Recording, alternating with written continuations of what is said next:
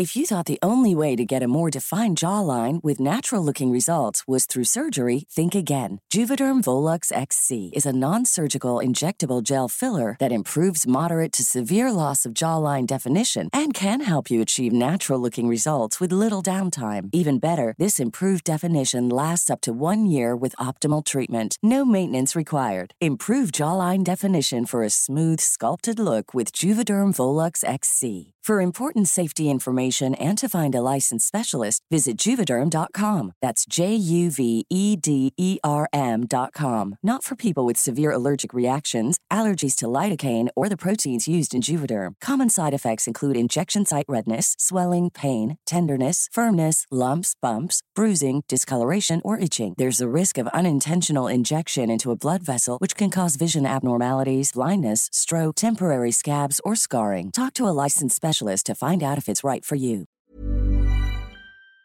Bajo el Pozo es una producción de Media Lab, un proyecto hecho por alumnos de la Universidad Panamericana en colaboración con Heraldo Podcast. Estás escuchando Media Lab, transmitiendo desde la Universidad Panamericana, Campus Ciudad de México. Augusto Rodán, número 498, Insurgentes Miscual. Benito Juárez, 03920. Escuchas Media Lab.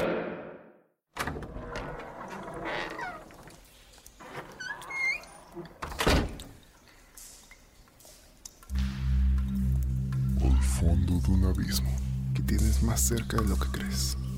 Hay un túnel de sombras, de murmullos y de secretos innombrables.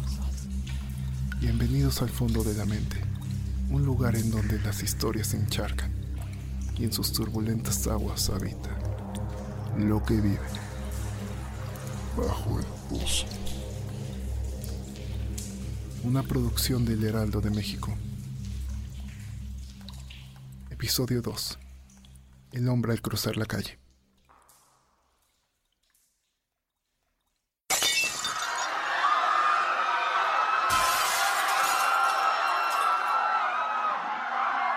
Como la gente puede escuchar, es un completo caos en el centro de Mestitlán. Varias personas han sido hinchadas y los oficiales de la policía no pueden controlar a la multitud. Aunque se han realizado varios arrestos a la multitud, solo enloquece más con cada minuto que pasa. Qué fastidio. Creí que ya todo se había acabado. No, esto va a durar más tiempo. Estos hijos de... Aquí no está ese pervertido, estúpidos. No los provoques. No vaya a ser que quieran entrar. No lo harán, no se atreverán. Ay, no sé, con todo lo que ha pasado y todas las que han sido. Ay, Dios. Tranquila, todo va a estar bien. Con todo el alboroto que están haciendo, muy probablemente maten al enfermo ese. Pero ¿y si no? Nos puede pasar lo que Amanda y luego Camila. No puede ser. ¿Cómo es que estás tan tranquila con todo lo que pasa? Bueno, em, Ana, mira, tranquilízate. Ya va a oscurecer, mejor vete a casa. No vaya a ser que la parte gorda de la turba venga para acá. Sí, creo que sí. Nos vemos, Camila. Adiós, Ana. Cuídate.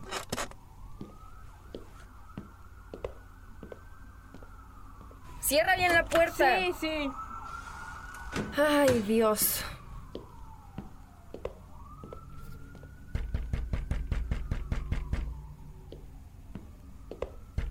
¿Quién es? Camila, soy yo, el doctor Castillo. Señor Adolfo. Ay, Camila. Qué bueno encontrarte aquí. Pa- pásele, doctor. ¿Alguien está contigo? N- no.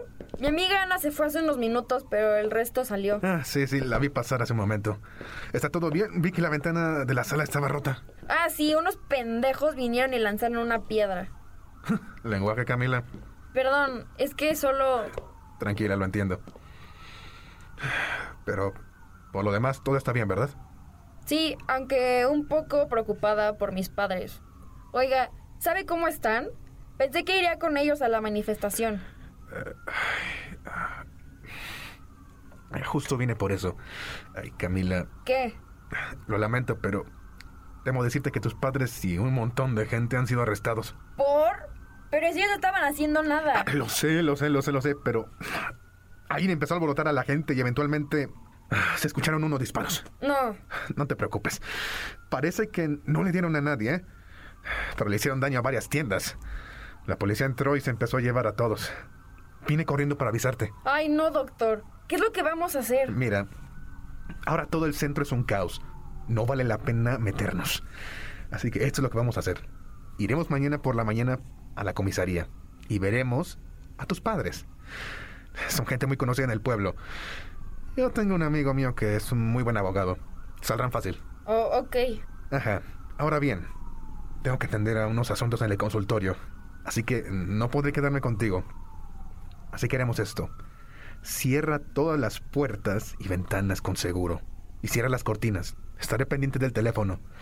Así que háblame y vendré corriendo. Si no pasa nada, vendré aquí en la mañana.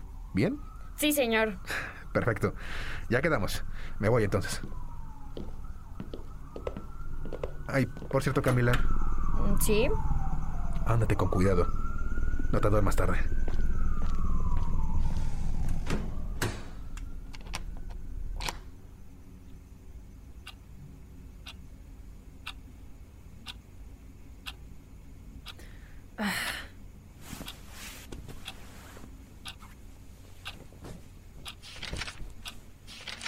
Una 25 de la mañana del 3 de noviembre de 1968. No puedo dormir. Los gritos de la plaza ya bajaron hace rato. Pero pensar que mis padres están metidos en una celda no me relaja. ¿Y todo para qué? Para cachar a un enfermo que está entre nosotros. Esa es la razón.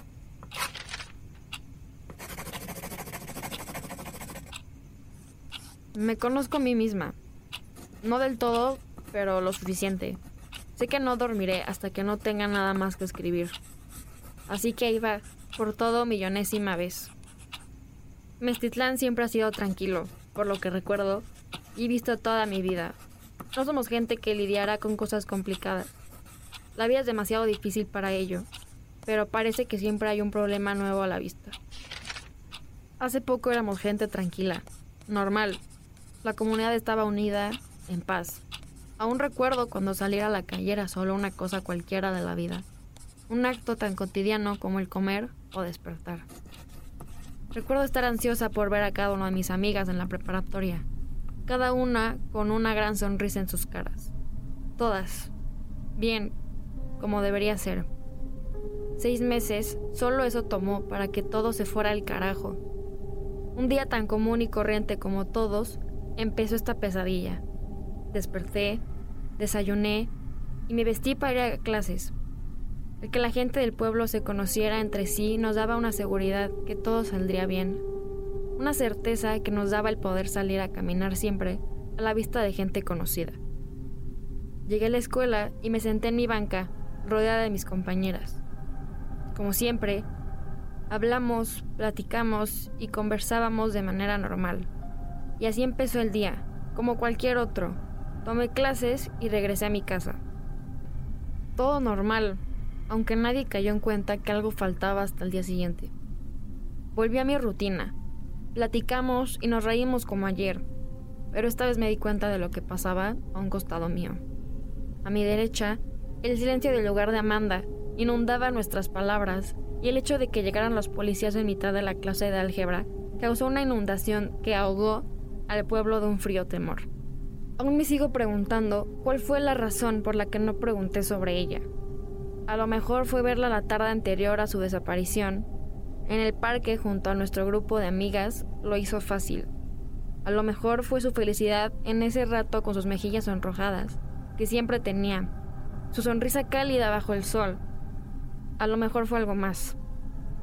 No lo sé, quizás diga esto para tranquilizarme, Creo que todos pensamos lo mismo cuando después de tres días, Amanda apareció en los límites de los terrenos del señor Antonio, en el borde del pueblo. Don Antonio pensó que era un maniquí, algo proveniente de la urbe más cercana. No era el caso. Amanda estaba aún viva a pesar de lo pálido y maltratado de su piel. Fue llevada de inmediato a la clínica del doctor Castillo y en unos días estaba estable. Por un tiempo no supimos mucho. Nadie podía hablar con ella y un grupo de policías de fuera del municipio llegaron e hicieron muchas preguntas. Luego de unos cinco días se fueron decepcionados y con las manos vacías. Amanda no volvió ni volverá a la escuela, pero fui a visitarla varias veces. Ahí es cuando caí en cuenta lo que el aislamiento le hace a la gente. En los pasillos oscuros de su casa aparecía un fantasma pálido y sin vida. No hablaba mucho, pero pude notar que le agradaba mi compañía. Nunca pude preguntarle con certeza y frente a frente. Parecía que cualquier mención del tema la haría desfallecer. Después de un tiempo, ella y su familia abandonaron el pueblo. No las juzgo, la verdad. Entre las señoras chismosas que vigilaban todos los días, se empezaron a escuchar terribles rumores. Y creo que el dicho, pueblo pequeño, infierno grande, mató la moral de su familia. Aunque tengo su contacto, no he podido hablar bien con ella. Se fueron al norte del país y se rumorea que pasarán la frontera. Quizás lo intente mañana, aunque la verdad no sé qué decirle ni si es buena idea confrontarla. Aquí va una de mis confesiones, algo para aligerar la carga que llevo conmigo. Siempre debo recordar, esto es solo para mis ojos, nadie más tiene que saberlo. Tres días antes de que abandonaran el pueblo, tuve la mala fortuna de ser la persona que recibió la maldición del conocimiento. Sin quererlo, escuché la conversación de Amanda y su madre en su cuarto. Mientras me dirigía a mi habitación, después de conseguir agua para el resto de la noche, juro que no quería hacerlo, pero la débil voz de Amanda me dio esperanzas de volver a escuchar. Así que me detuve y alcé la oreja. Prefiero no hablar mucho de ello, aunque los detalles incluso eran difíciles de recordar para Amanda, fueron suficientes, más que suficientes. Después de nuestra ida por el lado, Amanda sabe que caminó por el pueblo y que al entrar a un callejón su visión se vio oscurecida, después de que algo se le colocó en la cara. Como si cayera en un trance, solo recordó unas cosas. Principalmente ruidos y las manos de alguien grande que se la llevó a rastras a un lugar frío y oscuro.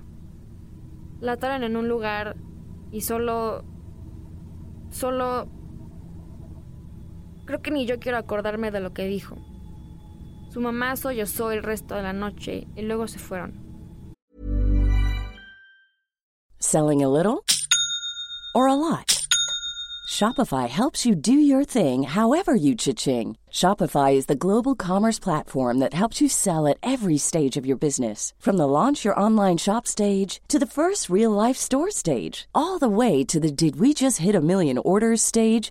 Shopify is there to help you grow. Shopify helps you turn browsers into buyers with the internet's best converting checkout. 36% better on average compared to other leading commerce platforms because businesses that grow grow with Shopify. Get a $1 per month trial period at shopify.com/work. shopify.com/work. Say hello to a new era of mental health care. Cerebral is here to help you achieve your mental wellness goals with professional therapy and medication management support. 100% online. You'll experience the all new Cerebral Way, an innovative approach to mental wellness designed around you. You'll get a personalized treatment plan from a therapist, prescriber, or both in a safe and judgment free space. Your cerebral therapist or prescriber will outline a customized plan with clear milestones along the way so you can get to feeling your best. With Cerebral, you're not alone in your mental health journey. We're here to empower you to live a fulfilling life. So take that first step towards a brighter future and sign up today at cerebral.com slash podcast and use code ACasts to get 15% off your first month. Offer only valid on monthly plans. Other exclusions may apply. Offer ends July 31st, 2024. See site for details. Después de que la encontraran, la policía buscó y buscó pistas por todo el pueblo, pero luego se retiraron sin decir nada. volvimos a cierta calma, a lo que se le podría considerar calma, hasta que dos semanas después volvió a pasar. Su nombre era Ángela, y fue como una copia exacta. Un día estaba ahí, otro día se fue, y por tres días el pueblo la anduvo buscando. Esta vez la encontraron al fondo de la llanura, atontada. Ella no se fue, pero apenas la conozco por la diferencia de curso no he tenido manera de preguntarle nada. Volvieron los policías y dijeron un poco más. Determinaron lo evidente e importante. Ambas fueron drogadas, atadas y llevadas a un lugar extraño en donde abusaron de ellas. A nadie le gusta escuchar ese tipo de cosas, dichas por la misma policía. Y menos en un pueblo tan pequeño y alejado de cualquier tipo de ayuda. No pudimos ni respirar otras dos semanas hasta que ocurrió de nuevo, y de nuevo, y de nuevo, y de nuevo. Cassandra, Verónica, Diana, Luisa, Julieta, 12 mujeres en total entre 15 y 25 años. Algunas amigas mías, algunos solo conocidas. Eso no importa. Todas somos del pueblo y no podemos tomar nada de esto a la ligera. Una fuerza de 12 hombres de la policía estatal se quedaron en el pueblo con el fin de dar caza a quien sea que esté involucrado. Pero después de los dos primeros meses, nadie les tenía la confianza ni de capturar una mosca. En el cuarto caso, se realizó un toque de queda y el doctor Castillo hizo una guardia conformada por padres de familia inconformes. Es un buen tipo y mis papás confían mucho en él. También lo hago. Pero no confío en la gente. Mis vecinos utilizaron el nuevo orden para llevar cuchillos, machetes y uno que otro revólver. ¿Cómo puede sentirse uno seguro con cada persona lista para reventarle los sesos a quien sea? Las niñas nos sentíamos presionadas por llegar a casa a tiempo. Fue lo cotidiano por unos meses, y parece que quien sea que estaba haciendo esto se calmó. Una semana, dos, tres, un mes. Después de cuatro meses de tortura se sintió como el cielo, como si nuestras plegarias habían sido contestadas.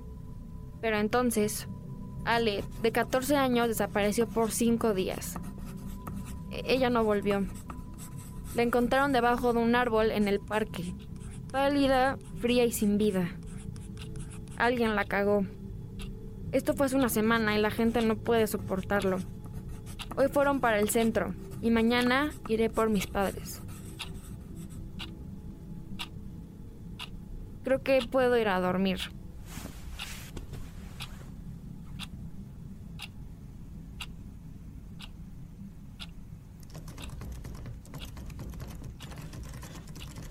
¿Quién está ahí?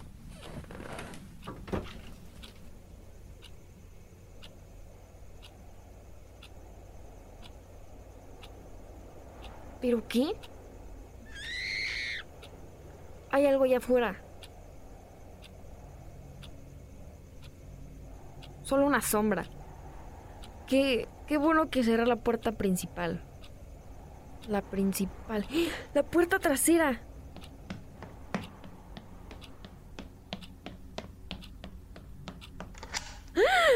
¿Quién es usted?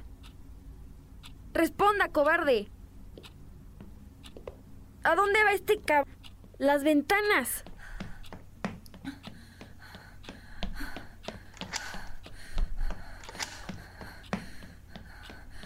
¡Ya! ¡La escoba!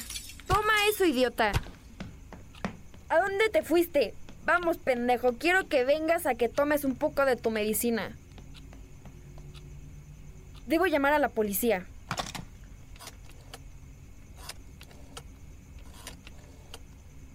Funciona, porquería. ¿Para qué cuestas tanto si no funcionas? ¡Vamos! ¿Pero qué? ¿Usted? ¡Carajo! ¡Auxilio! ¡Cállate! ¡Adiós! ¡Ah, no! ¡Toma! ¡No! Calla, calla, calla. Ay, eres difícil. Las otras no pelearon tanto. Escúchame, escúchame. Es inevitable lo que va a pasar, ¿eh? Solo acéptalo. Tus amigas lo entendieron muy bien. Se entregaron, se entregaron. ya deja de pelear. Nadie te va a salvar. No desde que convencí a todos los idiotas de tus padres y a todo este mogroso pruebo de rebelarse. Vamos, duérmete. Vamos, duérmete. No, maldito idiota, pagará por lo que hizo. La. ¿Qué?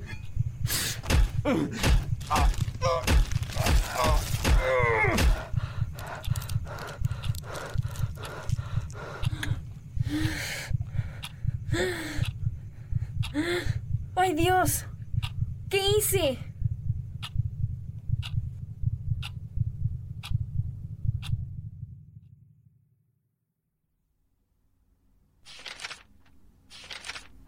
20 de diciembre de 1988. Querétaro. Son las 3.56 de la mañana. Me encontré a Carlos ayer para tomar un café y creo que me quiere decir algo. Veremos si es bastante valiente para eso. La noche está tranquila, la semana aún más. Aquí no hay mucho que hacer, pero como periodista me agrada después de viajar tanto por el país. Aún así, creo que relajarme no es suficiente. Estoy de vacaciones, pero la visita a Mestitlán me dejó un poco aturdida. El pueblo ha crecido mucho en estos años y ya incluso tienen TV a color. Mis padres están felices e incluso insinuaron que me quedara. Preferiría no hacerlo. Ahora la parte poco agradable. No he dormido bien desde que volví. Debieron ser varias cosas. La plática familiar, las miradas de la gente, o lo mucho que recuerdan a Castillo, el héroe. Lo odié, lo odié mucho. Aún recuerdo esa noche. Cómo salí de la casa a la comisaría después de horas de debate interno. Cómo llevé a los policías a la casa y él seguía ahí, tumbado en el suelo con el cráneo hecho pedazos. Sacaron a mis papás unas horas después y no se lo creían. Los policías no lo creían. Estaban con ganas de arrestarme y casi lo hicieron. Pero entonces revisaron la clínica y la casa de Castillo y encontraron varias fotografías de esas niñas. Fueron tomadas antes, durante y después de lo que hizo. También encontraron varios frascos de la droga usada y el lugar donde las tenía escondidas. Y ahí debió terminar. Encontraron al culpable y estaba muerto. Ya todo debía estar en paz. Pero no fue así. La gente nunca lo creyó. ¿Cómo es que alguien como el doctor podría hacer eso? Él, que iba a misa. Él, que resguardó a todos en tiempos difíciles. Él, que era un santo, un héroe. ¿Y quién era yo? Solo una niña tonta que no sabía cómo funcionaba el mundo. Una mujer. Mis padres parecen creerme. Gente que me conoce me lo hace saber. Pero luego, la gente se distanció y empezó a hablar a espaldas de mi familia. Ojalá se hubiera detenido cuando me fui. Lo hizo por un rato, pero no del todo. Ayer caminé después del café con Carlos. Estaba oscureciendo y me fui por las calles. Alguien me empezó a seguir. De cuarenta y pico de años, sin rasurar y en traje de godín. No lo volteé a ver y seguí mi camino. Pero después de las cinco calles en las que lo veía, tomé un camino corto por la plaza y en cinco minutos llegué. Al entrar, le avisé al poli si veía a alguien con esa descripción que no lo dejara entrar. Me dijo que sí, pero su mirada estaba más interesada en el televisor y parecía molesto por decirle. Entré a mi cuarto a las 8 y vi por la ventana. La calle rebosante de vida y sin nadie a la vista. Me quedé viendo a la ventana hasta las 12. Incluso ahora le estoy viendo. Sé que no hay nadie, pero los ojos de Castillo y su pesada mirada nunca me han abandonado. No creo que lo haga. Jamás.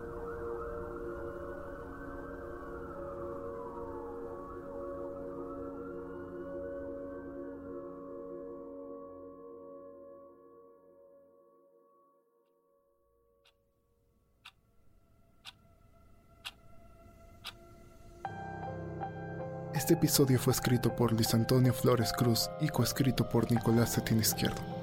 Dirigido y producido por Nicolás Cetín Izquierdo y postproducido por Diego Jesús Ruiz Robles. Agradecemos a los siguientes actores de voz en orden de aparición. Nicolás Cetina como el reportero, Elena Cetín Izquierdo como la joven Camila, Renata Cetín Izquierdo como Ana, Luis Antonio Flores Cruz como el doctor Castillo y a Valeria Bitman Librán López como Camila de adulta. Síganos en nuestras redes sociales y así poder traerles nuevos episodios cada semana. Así que no lo olviden.